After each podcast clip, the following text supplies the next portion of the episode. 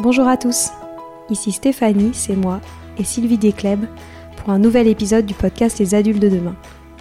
Les adultes de demain, c'est un échange autour de l'éducation et la parentalité pour éduquer autrement. C'est aussi un livre qui s'intitule Offrir le meilleur aux enfants aux éditions Atier.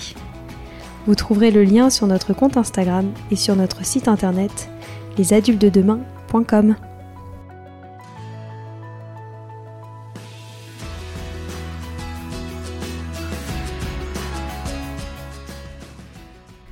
Je vous avais promis de magnifiques rencontres en 2024. Celle-ci en fait évidemment partie. Jérôme Collin est une grande personnalité du monde de la radio, mais aussi de l'écriture, puisqu'il a publié dernièrement Les Dragons aux éditions Alary. Ce livre parle de la jeunesse, de celle qui souffre, que l'on ne voit pas et que l'on n'écoute malheureusement pas. On a parlé d'exclusion, de normalisation, de l'évolution que l'on rêverait de voir dans le système scolaire, et surtout de l'importance du collectif et du soin des autres, pour aller mieux. Je vous souhaite une belle écoute. Bonjour Jérôme. Bonjour. J'ai découvert très récemment ton travail et pour être honnête, euh, une amie m'a dit un jour de lire ton livre Les Dragons et m'a vivement conseillé euh, de le lire parce que euh, selon elle, ça résonnait beaucoup avec le contenu de mon podcast. je l'ai donc acheté et je l'ai dévoré en quelques jours. C'est un roman puissant qui traite des adolescents et de ceux qui souffrent au point d'être internés dans des centres de soins.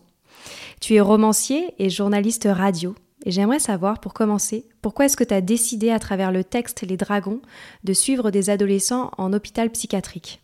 Hmm. Alors, bah déjà, bonjour à, tout le monde et à toi et, à tous les auditrices, auditeurs. Euh, merci de vous intéresser aux dragons. Euh, c'est important pour moi. Moi, je suis belge c'est important pour moi que le livre soit lu euh, partout, en Belgique évidemment, mais mais, mais aussi euh, à l'étranger, parce qu'en fait, c'est c'est pas un problème de frontières dont je parle. C'est euh, le problème d'une jeunesse aujourd'hui. Je voyais euh, autour de moi, euh, que ce soit mes enfants, euh, que ce soit les amis de mes enfants, que ce soit les statistiques que je lisais dans la presse, je sentais qu'il y avait quelque chose qui n'allait pas avec cette adolescence. Et j'ai voulu pousser des portes pour voir ce qu'on ne voit pas. Et euh, ce qu'on ne voit pas, c'est euh, le mal-être adolescent quand il est extrêmement symptomatique. Soit il est caché derrière les portes de nos familles, de nos maisons, on le cache parce qu'on en a honte. Soit euh, à un moment il est caché derrière les portes des hôpitaux. Et j'ai décidé de pousser la porte des hôpitaux pour aller rencontrer non seulement évidemment les soignants, mais surtout les jeunes pour leur poser un tas de questions. Justement, raconte-nous comment tu t'y es pris pour écrire ce, livre. Tu dis que tu es allé en hôpital psychiatrique. Est-ce que euh, concrètement, tu as partagé euh, le quotidien euh, de ces jeunes qui sont internés? Oui. Ah oui, massivement même. Je suis resté des mois. En fait, j'avais lu, je, me suis souvenu de mon adolescence. C'était une adolescence assez, assez isolée, assez seule, même s'il y avait du monde autour. Euh, je rentrais pas dans le groupe j'étais un peu exclu scolaire, on m'excluait de l'école, etc. Et euh, mais j'avais un peu oublié bizarrement. Et c'est quand mes enfants ont vécu ça, quand un de mes enfants a revécu ça, moi j'ai deux garçons et une fille, et quand un de mes fils a, a revécu ça, ça m'est un peu remonté comme ça au visage, en me disant mince, j'avais oublié euh, combien c'était difficile cette, cette adolescence. Et c'était difficile en tant qu'adolescent à l'époque, et c'était difficile en tant que père d'être reconfronté à cette adolescence aussi. Euh, aussi pour moi. Et puis, bah, derrière l'adolescence, il y a un autre truc qui n'a peut-être rien à voir avec l'adolescence, peut-être tout, c'est la souffrance. Et, euh, je voulais euh, aller voir cette souffrance et rencontrer les enfants qui souffraient et leur demander pourquoi vous souffrez et qu'est-ce qu'on peut faire pour vous. Si je peux être ne fût-ce qu'une voix pour vous qui n'en avez pas, eh bien, je le serai. C'est pour ça que je suis allé les voir parce que je ne comprenais pas les statistiques que je lisais. Je lisais des statistiques qui disaient un enfant sur trois, entre 12 et 18 ans, déclare avoir des troubles anxieux ou souffrir de dépression. Un enfant sur trois. Je lisais par ailleurs, un enfant sur 10 a déjà pensé au suicide. Un enfant sur 10, ça veut dire que dans une classe de 30 élèves, il y en a trois qui ont déjà eu envie de mourir. Et je ne parvenais absolument pas à intégrer ces statistiques. elles ne voulaient rien dire pour moi et elles étaient pourtant effrayantes. Et, euh, ça, je déteste. dans ma vie. Et donc, euh, que, quelque chose se passe et qui est comme ça, que je ne parviens pas à le processer, eh ben, je décide d'écrire un livre. et, euh, et, Les Dragons, je l'ai écrit pour ça, pour essayer de comprendre. Alors, j'ai pas tout compris, probablement rien. Mais par contre, j'ai essayé, du coup, de donner une voix à ces enfants. Et donc, je suis allé les voir. J'ai commencé, je savais que je voulais raconter une histoire d'amour. Le premier choc amoureux dans la vie. Euh, parce que moi, j'ai eu de la chance de vivre un choc amoureux dans ma vie. Euh, bah, et je voulais le raconter. Et euh, je savais en allant là-bas que je voulais raconter ce choc amoureux, mais je savais que ce choc amoureux allait avoir lieu derrière les murs d'un hôpital psychiatrique. Entre deux enfants qu'on dit différents, que l'on dit malades. Moi, je dis que ce sont des dragons. Je trouve ça plus joli que les malades. Et j'ai commencé à écrire et j'ai très vite compris que, que je manquais de, de vérité, que je manquais de matière, que je manquais de réalité, d'imagination, de tout. Et, euh, mais ça me pose pas de problème. Je sais que c'est un long euh, processus, le processus d'écriture. Et donc j'ai appelé un psychiatre et je lui ai exposé mon projet. Je lui ai dit, écoutez, je sais bien que je vous raconte une histoire d'amour. Je sais que c'est entre deux enfants qui vont pas bien, mais il faut que je les rencontre parce qu'en fait, je me souviens plus que c'est euh, d'avoir été adolescent. J'ai souffert, mais je ne m'en souviens pas assez bien. Et, euh, et il m'a dit, venez. Et je suis allé dans cet hôpital psychiatrique et j'ai eu accès à absolument tout, sauf la nuit que je ne pouvais pas passer euh, là-bas. C'était un, hôpital ici en Belgique, dans une ville de province, et euh, il y, avait 20, 20, enfants. Le jour où je suis arrivé dans cet hôpital psychiatrique, il y avait une réunion communautaire avec tous les soignants et tous les enfants. Il y avait 20 enfants, il y avait 16 filles et 4 garçons. Moi, je suis journaliste par ailleurs ici en Belgique, à la radio euh, télévision belge. Et vraiment, quand je vois 16 filles, 4 garçons, déjà, j'ai six lampes euh, alarmes qui s'allument. Je me dis pourquoi? Et en fait, à la seconde où je suis rentré là-bas, il y a eu deux choses. Il y a eu un, la fascination, et deux, une, espèce de décharge d'amour pour ces enfants. Je, j'avais pas de, j'avais de la tendresse, mais j'avais pas de pitié. Euh, je voulais pas avoir ça pour eux. Euh, mais par contre, j'avais beaucoup d'amour. Et au fil des jours, et puis des mois, parce que je suis resté là plus de trois mois, euh, j'ai appris à les connaître. Ils ont appris à me connaître. Et on a échangé, parce que c'était pour ça que j'y allais. Qu'est-ce que ces enfants ont envie de dire? Oh là là, ils ont envie de nous dire mais tellement de choses. Déjà, ils ont envie de nous mettre à l'épreuve pour voir si nous sommes dignes de leur confiance. Parce que c'est les enfants qui ont des fois des histoires particulières avec des adultes, dures, cruelles, inimaginables pour certains. Donc il y a un petit moment quand même de, mise à l'épreuve.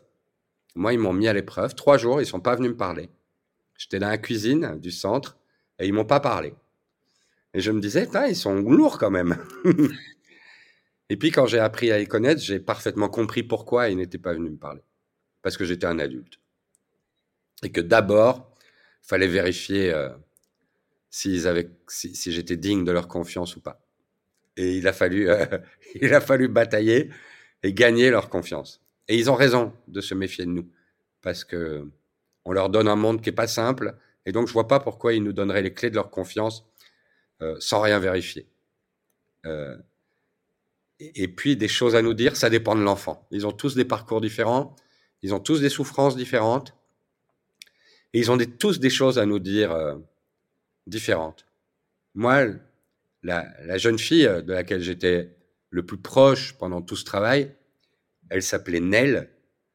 Elle, est malheureusement euh, décédée aujourd'hui. Et c'est le grand drame, évidemment, de l'écriture de, des dragons et de ce livre. Et euh, elle est au centre du roman. Euh, le personnage de Colette, il est largement inspiré d'elle. Et des discussions interminables que j'ai eues avec elle pendant des jours et des jours. Et euh, elle avait beaucoup de choses à me dire. Alors moi, j'avais beaucoup de choses à lui dire. C'est marrant, hein ça va dans les deux sens. Mais elle avait beaucoup de choses à me dire, mais là, je pense que la chose la plus importante qu'elle m'a dite, des heures et des heures et des heures de discussion qu'on a pu avoir tous les deux, c'est une question avec laquelle elle m'a laissé désormais, pour le restant de ma vie. Elle m'a dit euh, un jour, mais Jérôme, entre toi et moi, qui est malade Et, euh, c'était une excellente question. Elle m'a dit, euh, elle souffrait d'une espèce de mélancolie, de dépression terrible. Elle voyait pas du tout le sens de la vie, comment y prendre part. Elle se trouvait pas aimable alors qu'elle l'était. Plein de choses. Et, elle m'a dit, est-ce que c'est toi, Jérôme, qui est malade? Toi qui es capable de faire plein, plein, plein de, compromis dans ta vie. Elle me dit, tu es probablement capable de passer devant quelqu'un dans la rue qui va dormir dehors et même pas de fouiller dans ta poche pour voir si tu as un euro. Et c'est vrai, je suis capable de faire ça. Ça m'est arrivé dans ma vie, plein de fois. Elle me dit, est-ce que c'est toi qui es malade, Jérôme, qui est capable de faire ce genre de choses? Ou est-ce que c'est moi qui suis incapable de vivre avec ça Moi, quand je croise cette personne dans la rue et que je sais qu'elle va dormir dehors, je suis tétanisé et je n'en dors pas. Et le lendemain, je ne veux pas vivre. Qui est malade des deux Toi qui es capable de passer à côté ou moi qui suis incapable de tolérer ça? Et franchement, c'est la meilleure question du monde. C'est une question d'une puissance folle. Et, euh, et, malheureusement, elle n'est plus là aujourd'hui, mais sa question me reste. Et j'espère fait de temps en temps de moi quelqu'un de meilleur. mais, euh, mais la question mérite d'être posée parce qu'elle est à la base de toute forme d'exclusion. Les, Dragons, je pense que c'est un roman qui parle de la normalité et euh, de ce que c'est, c'est ce, cette espèce d'autorité supérieure qui nous, qui nous oblige à être normaux. Et euh, l'exclusion, qu'elle soit scolaire, et puis de l'entreprise ou de la famille, ou, ou le racisme, ou l'homophobie, etc., ça vient de là. Ça vient de ne pas être dans la norme. Et or, cette question de qui est malade, c'est ça. Elle pose la question de la norme. Pourquoi est-ce qu'on exclut un enfant de l'école? Parce qu'il est différent. Mais on n'a pas le droit d'exclure un enfant parce qu'il est différent. Parce que ça reste un enfant. Et donc cette question-là, je trouve qu'elle est à la base, chez moi en tout cas, d'une remise en question absolument globale. Et voilà. Donc, qu'est-ce qu'ils ont à nous dire? Tant de choses, mais parmi ces choses, je pense que la plus importante, c'était celle-là. Et moi, j'allais leur dire d'autres choses que je leur dis dans les dragons. Dans les dragons, j'essaye de leur dire, vous n'êtes pas seul. Dans les dragons, j'essaye de leur dire, attends. Un jour, quelqu'un va arriver, tu ne t'y attends pas. Et cette personne va tout bouleverser. J'essaye de leur dire ces choses-là aussi. Ce que j'ai souligné dans ton livre aussi, une phrase qui m'a marqué, c'est que tu dis à un moment l'échange était, selon lui, la seule voie possible vers la réparation. Pourquoi est-ce que tu dis ça? Très honnêtement, aujourd'hui, j'ai très très bien entamé la quarantaine et euh, je, ne crois pas être sûr de grand chose dans la vie. Euh, la seule chose que je ressens d'instinct et que je crois avoir apprise de ce passage euh, déjà assez long sur Terre, c'est ça. C'est qu'on ne vit qu'avec les autres. C'est que le repli sur soi c'est que se développer personnellement, ça n'a pas de sens. Je pense qu'on ne se développe que collectivement. Je pense qu'il n'y a de soins que dans les autres. Et je pense qu'un coucher de soleil, c'est très beau, mais tout seul, c'est très chiant. Et que, et qu'il n'y a de, de, beauté dans le monde que dans le partage, et qu'il n'y a de soins dans le monde que dans le partage. Je pense que la plus belle, c'est ce que j'ai écrit dans les dragons. Je pense vraiment que la plus belle chose du monde, c'est les autres. Et que la seule raison d'être au monde et de vouloir vivre demain, c'est les autres. C'est pas de savoir qu'un jour on va avoir une Ferrari, quoi. C'est les autres. Et, euh, et j'ai vu euh, les dangers du repli sur soi, parce que tous ces enfants, c'est les enfants qui s'étaient repliés sur eux, à un moment, dans leur chambre, qui avaient été exclus de l'école, exclus d'un autre truc, exclus d'un autre, et qui à un moment s'étaient retrouvés seuls. Et quand on se retrouve seul, il n'y a plus qu'une personne à qui s'en prendre. C'est soi. Et c'est pas une bonne chose. Et, euh, on voit euh, tous les enfants, quand dans le centre dans lequel je suis allé, toutes les huit semaines, les enfants devaient sortir. Une semaine et puis revenir à leur demande si jamais ils en avaient besoin. Et chaque fois qu'il y en a un qui sortait, je disais, mais qu'est-ce qui t'a plus marqué pendant tes huit semaines ici? Et chaque fois, ils avaient la même réponse. Chaque fois, c'était le groupe, les amis, les autres, les pères, les autres. Et euh, ça veut dire quelque chose quand même. Ça veut dire que là-bas, ils avaient appris euh, que l'autre n'est pas tout le temps persécutant. Et, euh, et que l'autre, ça peut être merveilleux. Voilà. Et tu parles régulièrement euh, du système scolaire. Tu dis notamment dans le livre Pourquoi doit-il y avoir des premiers et des derniers? Qu'est-ce que tu as à dire sur notre système scolaire aujourd'hui? On a combien d'heures? Euh, j'ai écrit avant les avant les dragons, j'ai écrit un autre roman qui s'appelle Le Champ de bataille. Et dans le Champ de bataille, il y a vraiment un large chapitre sur euh, sur sur l'école, sur un père qui qui comprend pas l'école dans laquelle est son fils il y a une menace de renvoi. Moi, je, milite ici en Belgique contre le renvoi scolaire, contre l'exclusion scolaire, parce que je pense que ce n'est jamais bon. Alors, je comprends hein, que c'est très difficile pour un prof d'avoir dans sa classe quelqu'un qui empêche de donner la classe. Moi, les profs n'en peuvent rien, mais l'institution scolaire doit mettre en place des choses pour que ces enfants qui ne peuvent pas être en classe restent à l'école, ne soient pas renvoyés chez eux. Être renvoyé chez soi, c'est le premier pas vers le grand mal-être. Et euh, donc il y a une responsabilité euh, de l'école. Et dans le champ de bataille et dans les dragons, ce que je dis entre les lignes, c'est, euh, je crois, la race a muté et l'école est restée dans les cavernes. je pense qu'on, je pense qu'on donne l'école de manière industrielle aujourd'hui, sauf qu'on n'est plus à l'ère industrielle. Avant, on donnait l'école à tout le monde et on demandait à tous les enfants d'avancer à la même allure parce que on allait tous faire le même métier. On allait aller à l'usine à côté de la maison, et à côté de l'école, et à côté de l'église. Mais maintenant, c'est plus ça. Et donc, euh, il me semble que l'école euh, est une école d'un autre siècle, et que je connais peu l'école du 21e siècle. Et que euh, je vois les apprentissages que doivent faire mes enfants, et je vois aussi les apprentissages qu'ils ne doivent pas faire, et qui me paraissent tellement importants. Je vois mes enfants vivre dans une société de l'image. Ils regardent des images toute la journée sur leur téléphone, bazar, etc. Mais on leur demande encore absolument d'écrire sans faute. Moi, j'adore quand on écrit sans faute. Je trouve ça chouette. Mais dans une société de l'image, il faut aussi décortiquer une image sans faute. Pas seulement écrire sans faute. Or, eh bien, ils n'ont pas appris à décortiquer une image. Qui a posté cette image? Pourquoi? Dans quel but? Pourquoi elle m'arrive maintenant? Quelle est cette image? Ils savent pas faire ça alors que c'est leur langage premier. Ils consomment de l'image. Et je, suis étonné que l'école ne le fasse pas. Parce que c'est une priorité. Ils vont être extrêmement manipulables s'ils savent pas euh, décortiquer une image. Ça, parmi mille autres choses.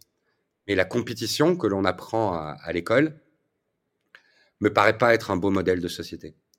Parce que tout ce qu'on apprend à l'école, on va le reproduire parce qu'on va l'intégrer. Ça va devenir normal. Et puis, on va être patron d'une PME et on va faire la même chose. On va faire ce qu'on nous a appris. Et on va exclure et on va dessiner des premiers et des derniers. Et je pense pas que le monde euh, soit à à son potentiel quand on fait ça. Ce que j'aime aussi beaucoup euh, dans ce que tu dis et dans ce que tu reproches à notre système scolaire, euh, et ça rejoint ce que tu disais tout à l'heure sur le principe de normalisation, moi c'est quelque chose qui me touche beaucoup, c'est les étiquettes qu'on colle sur les enfants. Et les dragons, euh, c'est une étiquette malheureuse qu'on colle beaucoup à ces jeunes qui ne rentrent pas dans le moule. Pour autant, je pense qu'il n'y a personne qui rentre dans le moule.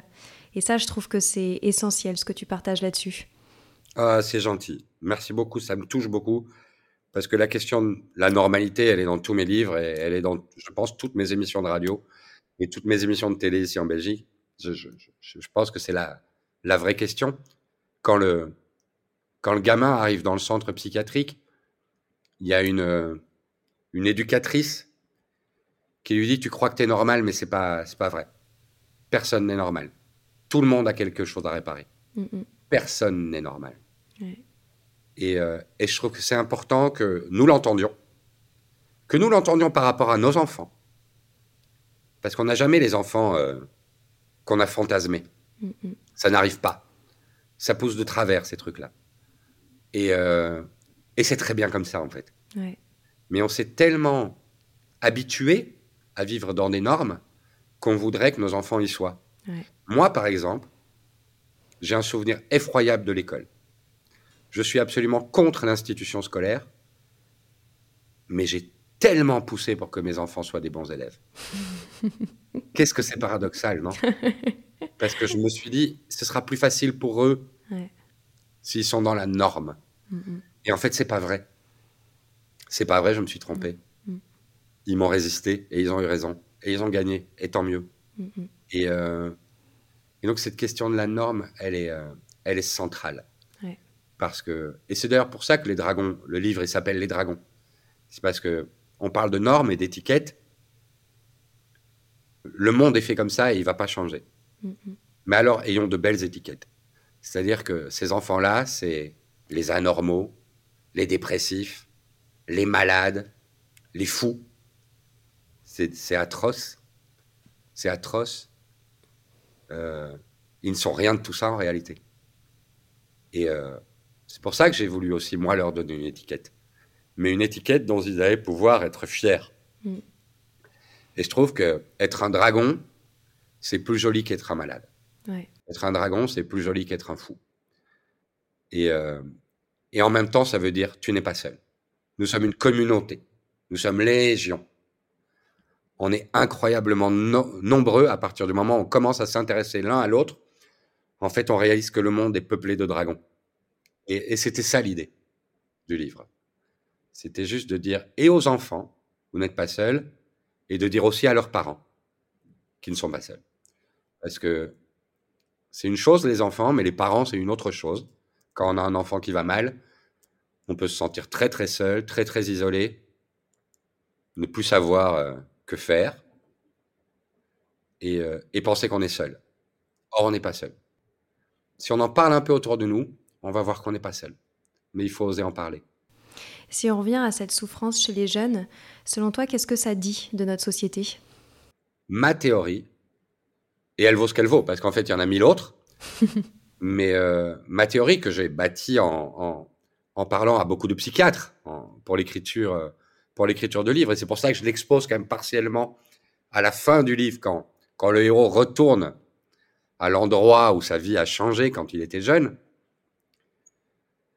c'est que je pense que le capitalisme le système dans lequel nous vivons n'a rien à offrir sinon de pur plaisir de junkie je consomme je suis content j'ai fait une descente, je dois reconsommer, je suis content, je fais une descente, etc., etc. Vraiment un modèle de junkie. Et euh, peut-être que dans le capitalisme, il n'y a pas euh, d'idéal.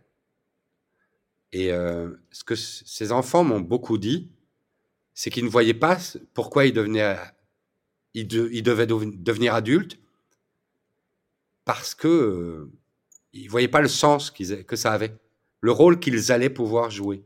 Ils voyaient pas ça. Et on peut pas leur en vouloir parce que très honnêtement, moi j'ai 49 ans et je vois toujours pas non plus. Et, euh, et peut-être que ce système, il manque d'un idéal commun. Euh, et que tout est morcelé. Et que euh, il faudrait vraiment que nous, les adultes, on réfléchisse pour les générations à venir à proposer aux enfants un idéal. Quelque chose qui est de l'ordre de l'idéal. Euh, et pas juste de vivre dans un système où on essaie de gagner sa vie pour de toute façon le 15 du mois pas avoir de thunes. Ce n'est pas, euh, ce n'est pas un système dans lequel on peut fondamentalement être heureux. Et moi, je pousserais les écoles à chercher avec les enfants à inventer des systèmes dans lesquels on peut être heureux. Mm. C'est très beau. Alors, moi, je trouve que les médias, les livres, euh, tous, en fait, on parle beaucoup de la souffrance et des maux de nos adolescents. Et je trouve que souvent, du coup, on leur porte une étiquette très négative. Alors, euh, toi, certes, tu as décidé de parler euh, de cette souffrance chez les jeunes qui en ont le plus besoin d'accompagnement. Mais est-ce que, au contraire, tu as de l'espoir pour cette jeunesse? Est-ce que tu vois une force qui est différente chez eux qu'on n'avait pas avant? Je ne sais pas si on l'avait pas avant, mais je vois une force chez eux. C'est une évidence. C'est pour ça que Les Dragons, c'est un livre dans lequel il y a de l'espoir. C'est un livre, je pense, un peu dur par moment. Évidemment, il l'est. Je l'ai écrit, en pleurant, moi. Donc, euh, mais je sais aussi qu'il y a plein d'espoir. Et, euh, et l'espoir, il vient de leur force. C'est une évidence. Il vient pas de nous. Nous, ce qu'on leur donne, c'est pas un cadeau. Mais par contre, eux, ils sont là. Et euh, c'est marrant parce que je suis pas tout à fait d'accord avec le fait que dans les médias, on parle beaucoup des ados. Je trouve qu'on donne des statistiques, mais on s'intéresse assez peu à eux, moi. Ouais, mais justement, je trouve qu'on a cette image assez froide. Euh, sur les ados, on parle en effet de santé mentale, on parle euh, de la dépendance aux écrans, Oui. on parle de, de- des résultats catastrophiques scolaires. Tu vois, dans ce sens-là, je trouve que... Ouais, mais on parle pas de. Non, non, bah non, c'est sûr. On les écoute peu. C'est marrant, hein on, on parle, on parle de leur dépendance, on parle de leurs résultats scolaires, etc. Mais on parle pas de ce qu'ils vivent. On parle pas de ce que c'est d'être un jeune au 21e siècle, après le Covid. On en parle très peu. Ben, On, en parle très très peu. On parle des symptômes. Et les symptômes, c'est l'échec scolaire, c'est de se réfugier derrière son écran, etc. C'est s'isoler, hein, être derrière un écran. C'est un symptôme. hein. Et ce qui est marrant, c'est qu'on parle pas de leur vie. Et j'ai été très, euh, très frappé, un peu contrarié par le fait que, par exemple, la presse française, elle a eu assez peur de ce livre. Pas la presse belge. La presse belge en a parlé massivement. Et euh, la presse française, elle a été euh, un peu plus apeurée par le livre. Par le fait, c'est an- c'est anxiogène. J'ai entendu ça. C'est anxiogène. Je dis, euh, oui, mais si on s'en occupe pas, ça va devenir terrible.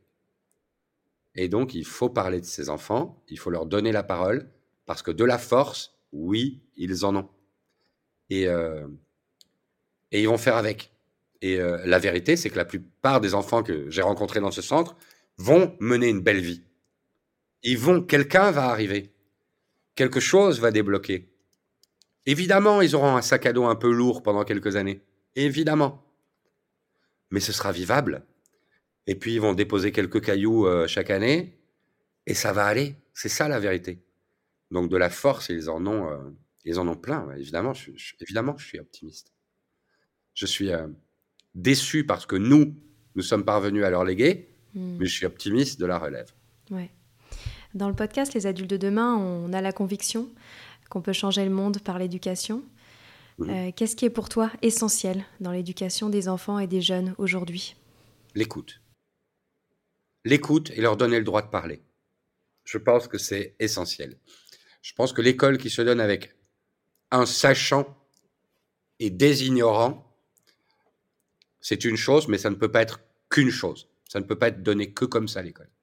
Je pense que maintenant, il faut dire aux gens qu'ils ont le droit de parler, aux enfants qu'ils ont le droit de parler. Il faut leur donner la parole un maximum, leur apprendre l'éloquence, leur apprendre à s'exprimer, leur apprendre que c'est pas noir et blanc, que c'est pas oui et non, que si on a plein de mots dans son vocabulaire, eh bien, il y a plein de nuances qui sont possibles. Et je pense que ce monde, il va avoir besoin de ça. De gens qui savent parler, parce que quand on sait parler, on sait nuancer. Et je pense vraiment que, l'écoute et le droit à la parole sont des choses euh, essentielles à apprendre aux jeunes. Moi, la plupart des jeunes que j'ai rencontrés, on leur avait dit toute leur vie de fermer leur gueule. Et je ne pense pas que ce soit une solution. Et euh, c'était aussi euh, des enfants qui ont un parcours psychiatrique, donc qui depuis plusieurs années vont voir des psys, des psychiatres. Et c'est les enfants à qui on dit de parler, maintenant. Beaucoup. Et vous savez quoi? Après un certain temps, ils savent vraiment bien faire des phrases. Ils s'expriment extrêmement bien. C'est la première chose qui m'a surprise quand j'étais en contact avec eux. Je me suis dit, mais qu'est-ce qu'ils parlent bien, tous ces gosses? Et en fait, je pense que la raison pour laquelle ils parlaient bien, c'est parce que ça fait quelques années qu'on leur dit de parler. Et, euh, et c'est très troublant, je trouve. C'est très troublant et en plus, euh, ils savent nous poser les bonnes questions, ces jeunes. Oh oui. Qu'est-ce, quelle est la suite pour les dragons ou même pour toi, ton travail vis-à-vis euh, des jeunes? Qu'est-ce que tu as envie de faire pour la suite par rapport à eux? En tout cas, suite, il va y avoir, c'est pas fini, c'est sûr. c'est euh, une trop grande histoire maintenant entre eux et moi. Euh, je continue à faire vivre le livre, c'est important. Euh, c'est un livre dans lequel j'espère avoir mis vraiment tout mon cœur, quoi. Donc, euh, je veux qu'il soit lu, qu'il soit partagé, parce que je pense une fois de plus que c'est important qu'on entende leurs paroles et ce qu'ils ont à nous dire. Et puis maintenant, j'aimerais passer à la deuxième étape, et c'est ce que je suis en train de, de faire pour le moment, c'est de travailler avec eux, c'est d'écrire Mm. avec eux. Je ne sais pas sous quelle forme, on est en train de réfléchir. Marrant, j'en parlais au psychiatre qui m'a accompagné pour écrire Les Dragons, je lui en parlais ce week-end, je lui dis, voilà, je sais que je veux écrire avec eux, je ne sais pas quoi. Mm. Je n'ai pas nécessairement envie qu'ils racontent leur histoire. Mm. J'ai envie de les lancer dans la fiction, de les encadrer et d'écrire, je ne sais pas, un recueil de nouvelles, mm. et moi je les encadrerai, ou qu'on écrive un roman tous ensemble, et dans lequel évidemment ils mettraient d'eux euh, dans des personnages, etc. Mais j'ai envie de travailler avec eux, parce que je pense que l'écriture Ouais. est, euh, est une bonne chose dans la vie. Mm. Moi, ma, ma vie, elle est plus douce depuis que j'écris. Enfin, elle est plus violente et plus douce depuis que j'écris. Mais c'est un peu paradoxal, mais euh, on se confronte à des choses difficiles, mais l'écriture euh, apaise. T'as toujours écrit? J'ai toujours écrit sans me donner euh, l'autorisation de faire lire. Mm. J'ai publié mon premier livre à euh, presque 40 ans. Ah ouais. Parce que j'avais pas le droit. Parce qu'on m'avait dit que j'avais pas le droit. Comme à plein d'autres enfants. C'est ce qui se passe quand à l'école c'est compliqué. Mm. C'est que vous n'êtes pas, vous n'êtes pas légitime. Et par ailleurs, j'avais fait une carrière de journaliste ici à la radio et à la télévision en Belgique. Donc, eh bien, pourtant, je ne me sentais pas légitime encore. Comme quoi, ça nous marque euh, profondément, hein, ces choses-là, de quand on est petit. C'est pour ça que les enfants, il faut les manipuler avec précaution.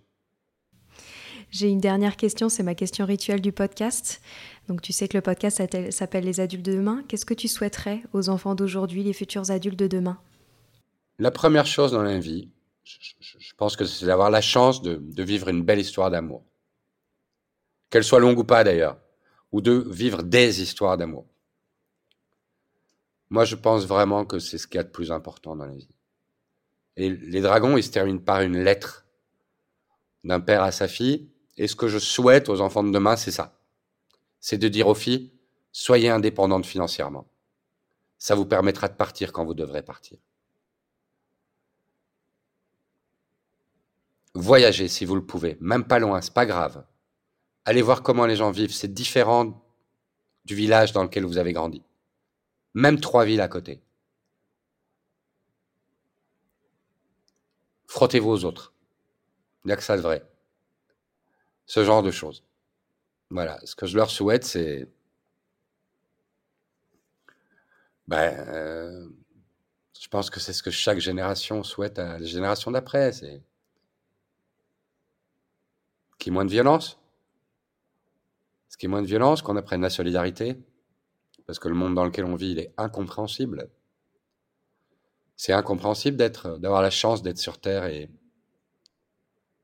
et de générer à ce point de la violence. C'est, euh, il y a une raison pour laquelle on le fait. Mais, euh, mais il, faut, il faudrait qu'on règle ça petit à petit. Ouais. Eh ben, merci infiniment. Je suis tellement Bah, d'accord avec toi. toi, Jérôme. Et j'invite euh, vraiment mes auditeurs à lire euh, Les Dragons. Je partagerai euh, évidemment tout ça en description du podcast. C'est un livre magnifique et qui devrait être lu par tous. À très bientôt. Au revoir.